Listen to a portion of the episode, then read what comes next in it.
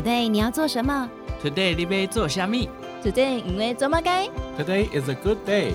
赶快跟我们一起，Today 来读册。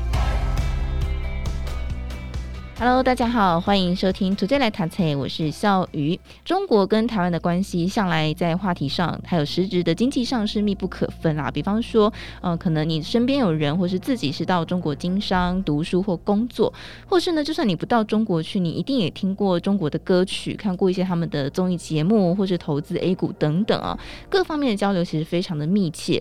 所以，当中国出现一些变化的时候，我们当然就很难置身事外。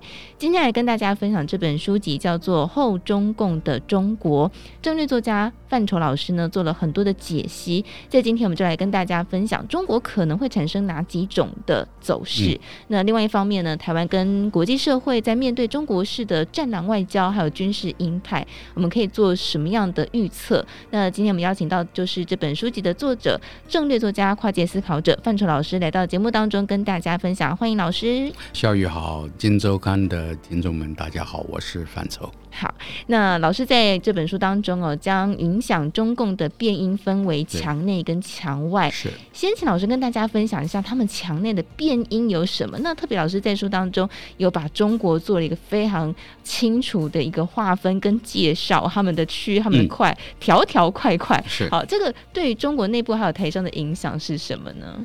笑宇，你知道我写这本书其实不单单是为台湾的读者写的，我其实写的时候脑子里是全球的所谓的华人，也就是全球读得懂我这本书的人。因为你看二十大，习近平他已经就是说，我是把它称为中华人民共和国已死了，已经死掉了。他是在开国，他在开一个新的国家，他自己还没有取名字，但是我把它取为叫做新中华帝国。二零二三年是新中华帝国的元年。那么，在这个情况下，我觉得全世界只要是读得懂这本书的人，我觉得都该要让他们看一看。所以呢，我这里就做了很完整的这个光谱的分析，比如说中国墙内的变化的因素。我不但把共产党，我也把红二代、把共青团、武警、公安，然后把中国的各个大直辖市、各省份、各区块，华中、华北、华南、华东等等，我都做了一个。结构的分析，因为这些地方啊，呃，我们知道毛泽东在一九二几年的时候刚刚出道的时候写过一本书，叫做《湖南独立论》嘛。毛泽东是坚决赞成湖南独立的，而且他要把中国分为二十七块嘛。所以这个就表示说，中国本来就有这个非统一的条件啊啊，否则毛泽东也不会认为二十七块，对不对？日本学者认为是什么七块，李登辉认为是七块。那么我个人呢？在中国经商二十几年，其实到了第三、第四年，创了满头包之后，我就发现一件事情了。嗯，我说，哎，就是讲了一句粗话哈，我说，这个哪叫市场嘛？这个根本不是一个市场嘛。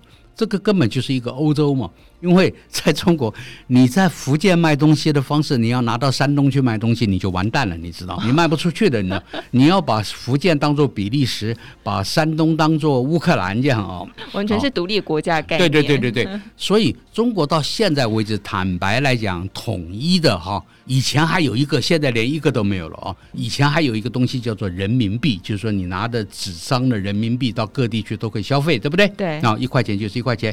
现在改成数码货币之后会被锁住之后，你连这个都没有了。那中国的语言是南腔北调。我到浙江去演讲，结果他们告诉我说：“哎，你看到那条河没有？哎，那条河啊，大概就只有。”三十米吧，三十公尺。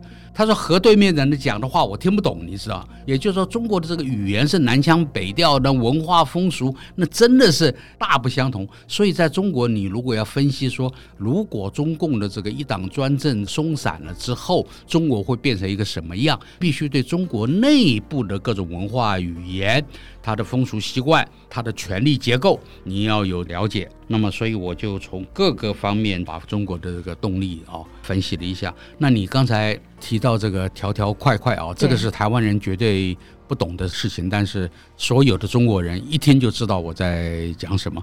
所谓的条条就是中央体系，就是比如说教育部，它是从北京中央一直管到福建，管到贵州，都有设教育局，对不对？所谓块块就是地区，比如说华南地区、华北地区、福建省，啊、哦，这个是叫做块块，它的条条块块之间是互相打架的。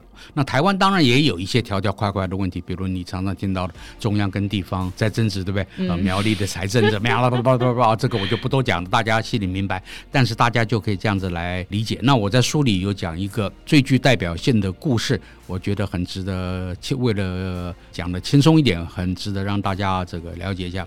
啊、呃，我在河北的农村啊，我是故意去体验生活了。我在河北的农村里面住了五年哈。那住这五年当中，因为人口慢慢当地增加的，就要建筑商啊，就是说他就要拉一条这个什么电线，电不够了嘛，要从马路的这一端拉到这一端，因为马路的那一端叫做北京市，马路的这一端叫做河北省，那这个就是快快了。中间有一条铁路，就是从山西太原运煤。大家知道，中国煤是很重要的，运到天津港的一条铁路。那这个铁路是几公尺呢？只有大家知道，铁路只有一公尺嘛，哈、嗯。他为了要把电线从那端拉到这端，他去申请嘛。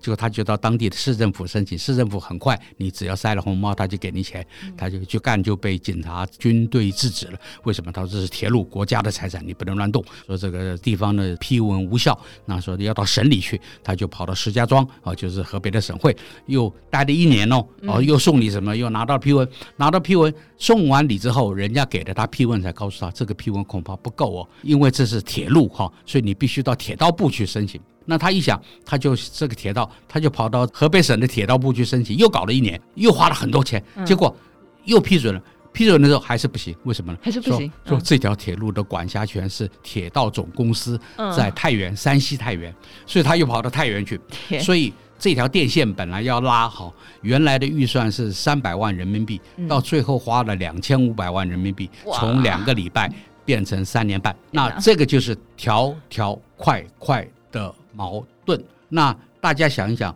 呃，我们的桃园机场，我们的什么台南的地下道会拖那么久？我们的捷运会盖那么久，为什么？是不是因为触犯到的这个条条块块？中央说 OK 没有问题，地方说不行，这是我的管辖权。那在中国这个问题，我可以跟各位讲，比台湾严重一万倍，一万倍还不是一百倍啊！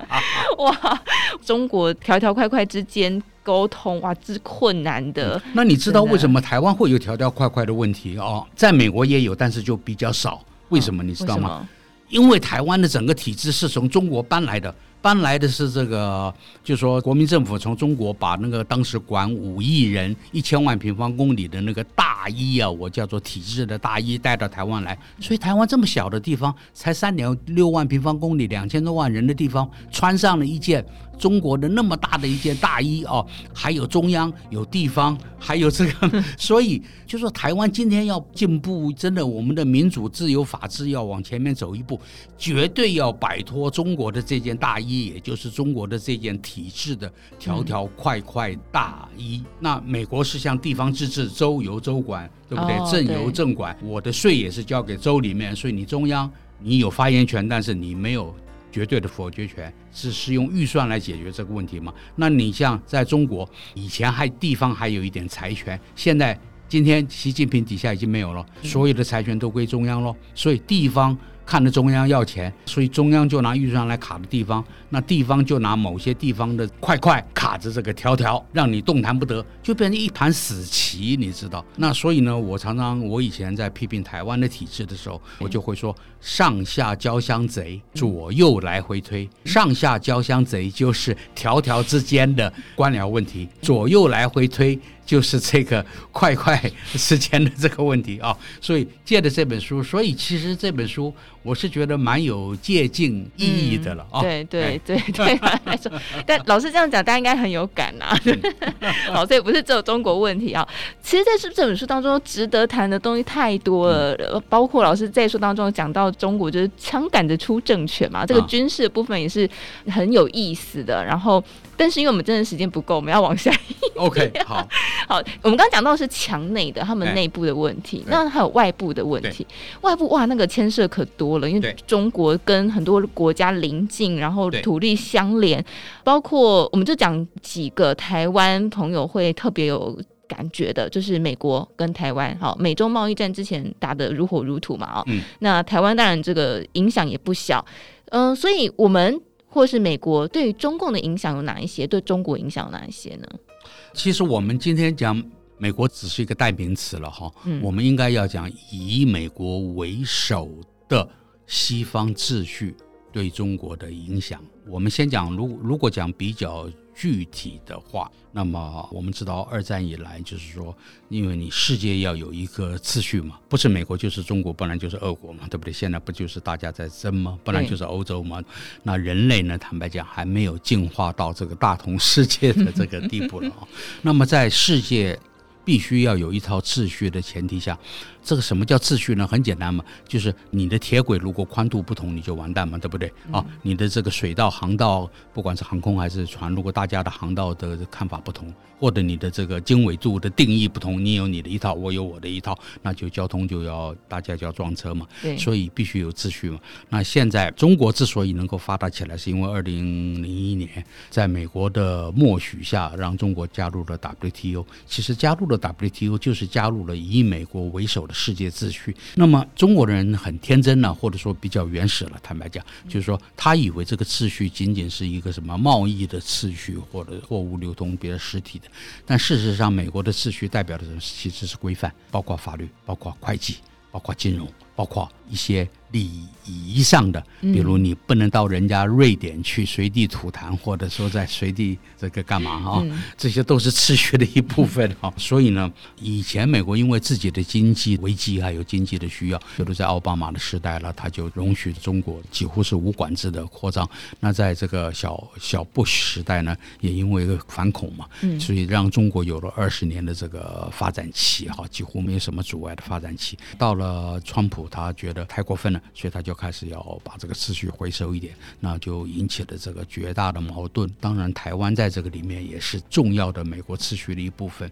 为什么呢？因为啊、呃，我们把话讲穿了，讲单纯一点啊，它过于简单。但是因为时间，我们不能就是很直接的讲，就是说，美国我们今天称它为一个世界秩序的霸权。那这个美国世界的霸权，坦白讲是靠它的。美元秩序、金融秩序来维持的，那美元的秩序是靠美国的军事的力量在维持的，所以这是一体的啊、哦。美元、军事还有经济，这是一体的东西。所以，呃，如果在这方面产生冲突，啊、要对抗的话，那恐怕就是这三者一起下了哦。或许还要加上一个科技了哈，四者一起下，那大家看看现在是不是目前正是这样的情形呢？是美国在这四方面，在这个呃所谓的围堵中国，但是围堵中国，美国一直到今天还在讲说，你只要愿意回到以我美国为首的这个世界秩序，一切都好谈。中国表达的态度，尤其是习近习近平。表达的态度就是说，No way，我们中国人可以吃草三年，你可以吗？你现在自己你也很惨，那就大家来赌赌看，大家来干一下嘛。好，那么台湾就是很不幸的被夹在这两块大石头中间嘛。所以呢，我从几乎七八年前我就讲了，我就一直在讲，那么一直到最近这两三年，台湾才开始普遍的意识到这个问题。我的说法就是，世界上没有台湾问题了，世界上只有中国问题了。台湾问题根本不是问题了。那台湾人以为说中共或者中国想并吞台湾、武力统一台湾，是为了中国人的什么感情了、民族大义了？我跟你讲，那些都是鬼话了。那么真正大家对台湾有兴趣的，其实就是台湾的这个地缘位置、这个战略位置了。台湾是兵家必争之地，为什么呢？因为有了台湾挡在那边，整个台湾海峡变成中国的一个大湖。中国就变成一个内陆国家。中国如果要成为海洋国家，它非破第一岛链不可。它不太可能去破日本，因为日本比较强。那南海又太远，因为走南海要要绕南海才能到印度洋。只有台湾是面对太平洋，所以呢，台湾这地缘是非常重要。然后呢，现在呢，中美争霸。啊，大家知道军事是其中很重要的一环。那大家也知道核威胁这个概念。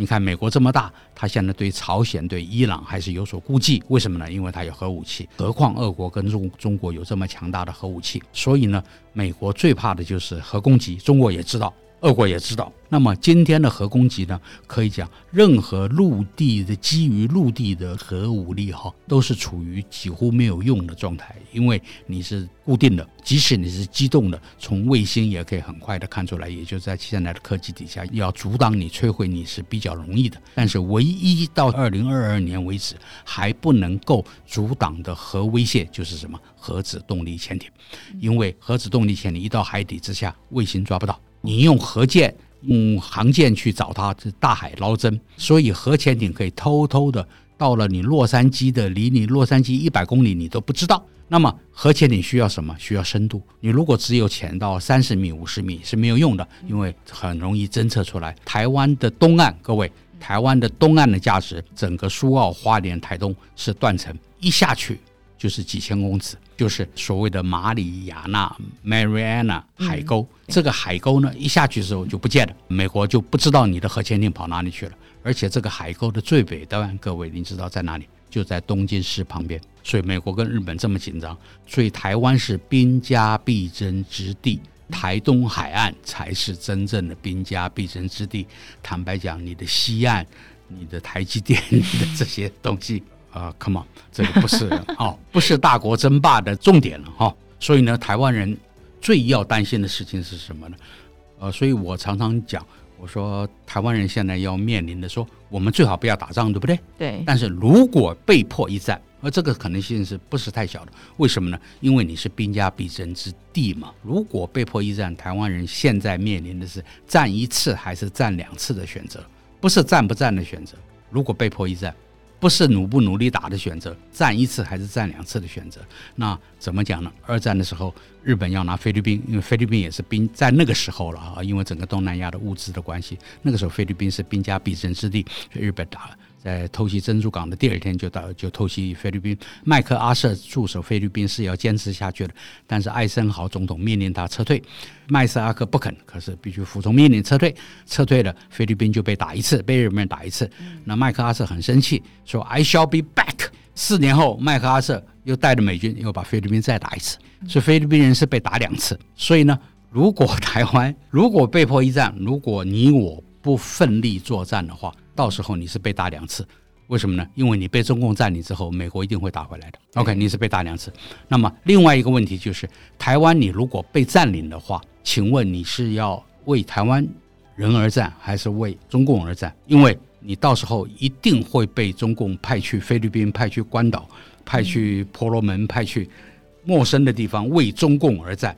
啊，大家想想，投降的国民党老兵在韩战时候，第一批被派到那打金门的时候，第一批全部是国民党的老兵哦。所以大家要了解，大家不能够在这个天真的，不能够在桃花源里面来理解这个台湾的处境的。你要知道，我们台湾唯有自己能够能够有这个意志，不被占领的意志。台湾才能够增加自己长治久安的这个。那么很多台湾人以为说：“哎呀，没有关系啊，美国人会来啊，美国人会把老共打败啊。”Yes，我也某种程度上同意这一点。但是，请你看看周围，乌克兰是不是独立国家？是，乌克兰是独立国家，联合国有席位。二十六年之后，普丁打克里米亚，说打就打；三十二年之后，打顿巴斯。说打就打，为什么？地缘政治。很不幸的，你今天台湾这个岛屿就在一个叫做目前叫做中华人民共和国，未来叫什么我们不知道。反正你就在它的旁边，那你要不要有主体性？这个是你要问自己的问题。你不要主体性，那就算了，不用谈了，对不对？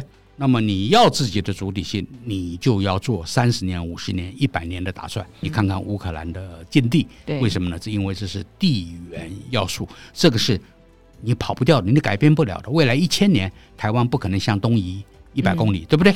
所以呢，这个是我们必须要认知到的，就是如果你要自己的主体性，你要转大人，你不想做小孩，那么你就必须要自己要有足够的这个意志力，必须要有这个意志力跟大人说 “no”，我不要你管，我已经长大成人了。你如果自己没有这样的意志力，一切都是白谈，即使美国来帮你，日本来帮你，也是白谈。嗯，哇，所以刚刚听老师这样解释我，呃。可以感觉到，就是台湾某个程度上是地缘政治的原罪啦。你在这个位置，你就是哎，无法避免。我用的最经常的一个例子就是说，台湾我们就是一个在大象旁边开了一家瓷器店的老板。嗯嗯哦，那你不然你不要开瓷器店嘛，对不对？你改卖什么砖瓦，对不对？哦。嗯那呢，摔不破的。但是因为我们自由民主法治，我们在追求这个，而且我们的人情社会，我们在追求精致性，所以我们是一家瓷器店。那你是瓷器店，你又住在大象旁边，嗯、那大象一跺脚，你可能家里的瓷器就要掉几件，对不对？对。好，如果大象哪一天不高兴了，发疯了，它冲进来，对不对？所以呢，你的选择在于你要不要主体性嘛？对。就是说你要不要开瓷器店嘛？如果每一个台湾人都投票说我不要开瓷器店，我就是天生。就是一个挑砖挑瓦的命，认人啊坦白讲，全世界也也没有人管得到你，对不对？索马利亚人选择了他那样的生活方式，谁能去管他呢？对不对？嗯、把自己当索马利亚人，你就去当嘛，啊、哦，那我不要嘛，啊，在这种情况下呢，我们既然是在大象旁边开一家瓷器店，那我觉得我们就要去研究大象生理学，还有大象心理学。那大象不高兴的时候，有的时候你要耍一点。手段哦，你要骗他一下，给他一块糖吃哦，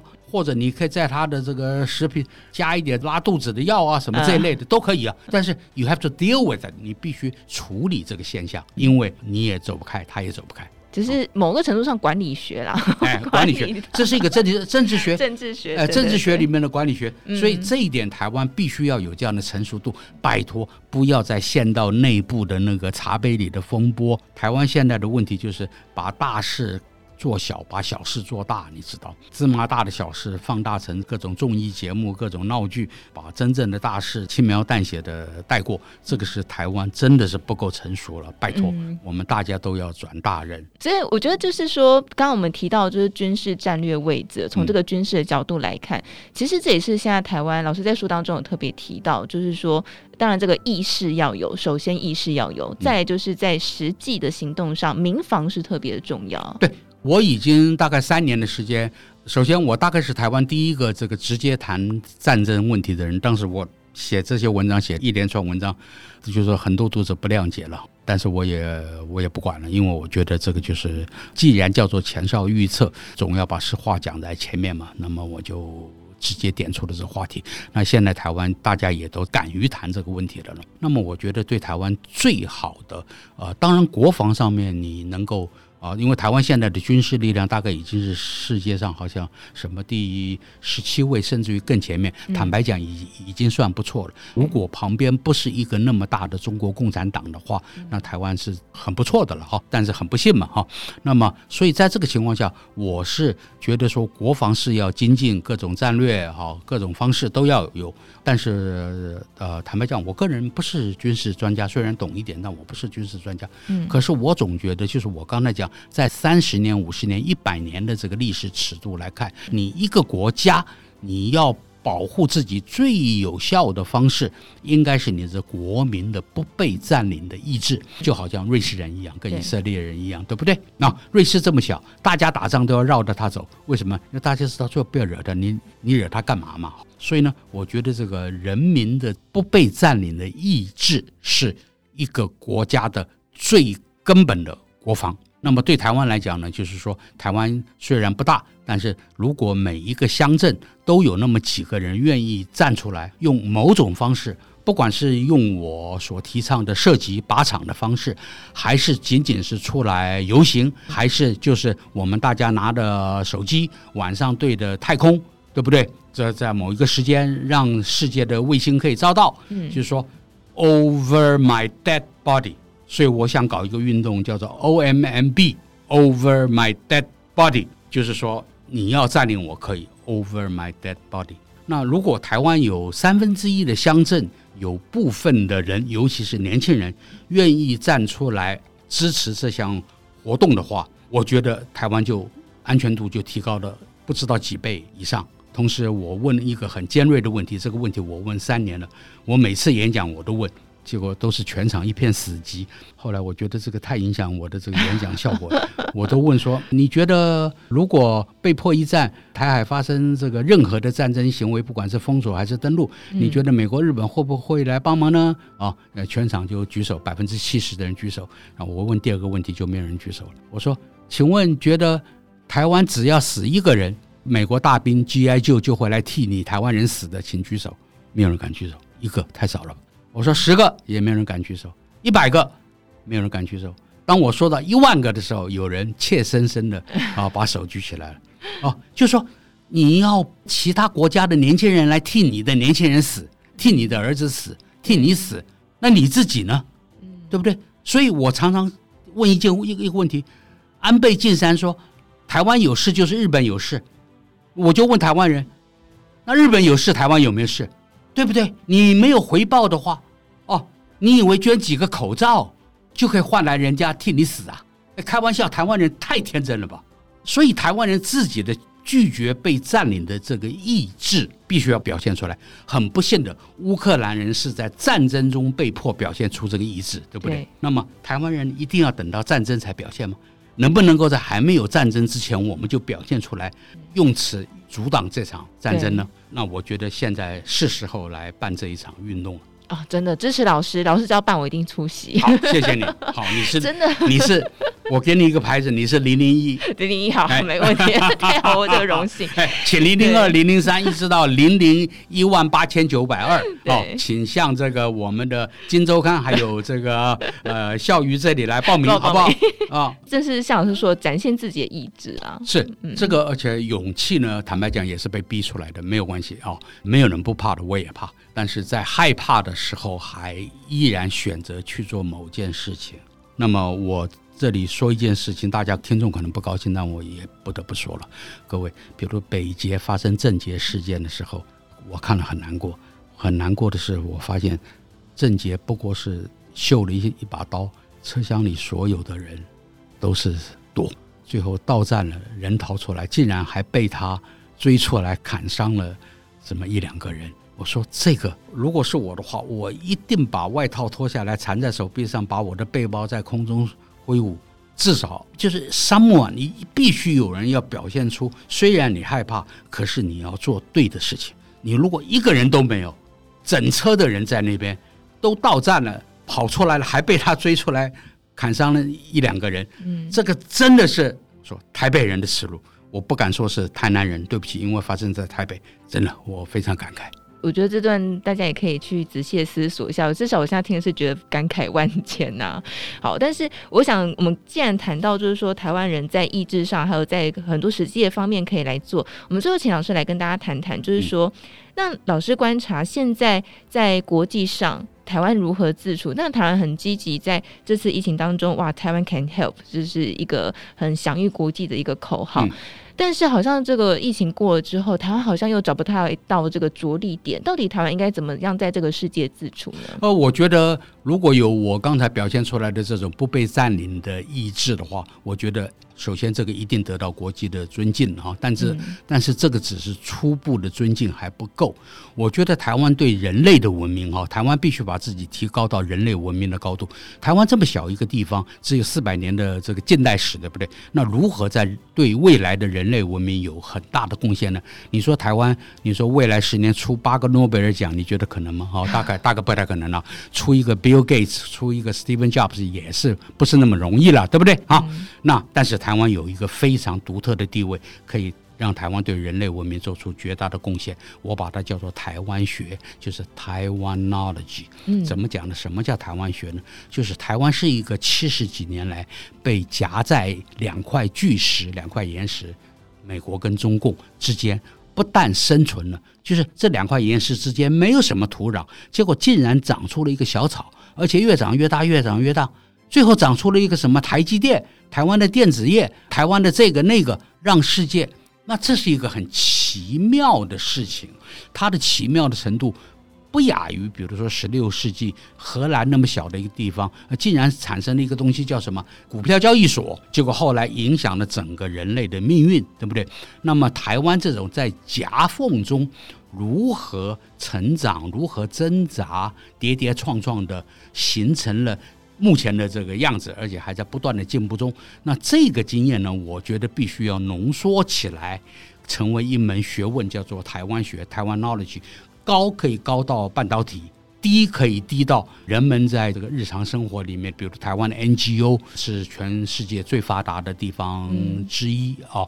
那么低可以低到这个，包括台湾如何苦中作乐，那么匮乏的时代还可以有那么热闹的夜市，而且还可以从个夜市里搞出一个玩意儿叫做珍珠奶茶 啊。那么。这些都你不要看不起它，它都是一种提炼的结果，向上的结果。所以这整套经验如果能够浓缩成一个东西，叫做台湾 knowledge。各位知道，现在全世界两百多个国家里面有百分之七十八十是小于台湾的，他们都是在某个意义上是被夹在夹缝中的，不管是在经济还是政治还是在军事上，他们都很需要一种精神的支柱跟一种。引导，那么台湾已经有了这个经验，可惜台湾人现在就是说英文程度，坦白讲，一个是比较差，第二个是没有太去注重。其实台湾的这些经验，至少要以七八种语言浓缩来向世界传播，这样子我觉得台湾会得到全球真正的尊敬。当大家觉得说你是一块，就说逃难的时候，有钱人带什么走？带钻石嘛。对不对？他不会带黄金嘛，太重嘛。他也不会带他那幅名画嘛，对不对？他带钻石嘛？为什么？因为钻石又小又有价值。那台湾就要变成这样的，台湾要把自己那个压缩、压缩、压缩，要把自己体内的经验里那个钻石要压出来，有没有呢？我认为是，我认为是有的。哦，这是我们的努力，我们没有人。啊、呃，往这方面去做，大家是分散了，都有在做了哈，分散了哈，都有在做，但是都是什么反应式的，比如有了疫情就做口罩，有了这个就做什么，缺半导体就赶工半导体，都是在这个被动的这个在应付。你不要应付，你你除了应付之外，你自己主动的要把这些东西要浓缩起来。那我觉得年轻的一代，尤其是现在二十五岁到四十五岁的这一代，我觉得这个台湾学的运动应该是另外成为。一种运动，所以我们今天已经讲了两个运动了，一个是不被占领的 Over My Dead Body 的运动，对，另外一个是台湾学、台湾 Knowledge 的运动，希望大家多多支持。嗯，真的好，所以我想今天最后老师也给大家一个算是蛮大的一个强心针了，说台湾也不要妄自菲薄，好像我们就好像特别弱。其实并没有哦，其实就像老师刚刚说，我们可以浓缩很多台湾的经验，变成一个台湾学，享誉国际，让国际也可以看到台湾其实展现了某种的意志力。好，所以今天我们时间关系，我们没有办法再谈更多。嗯、我们其实书当中还有很多很多内容没有谈到，那就请大家好好看书吧。是的，是的。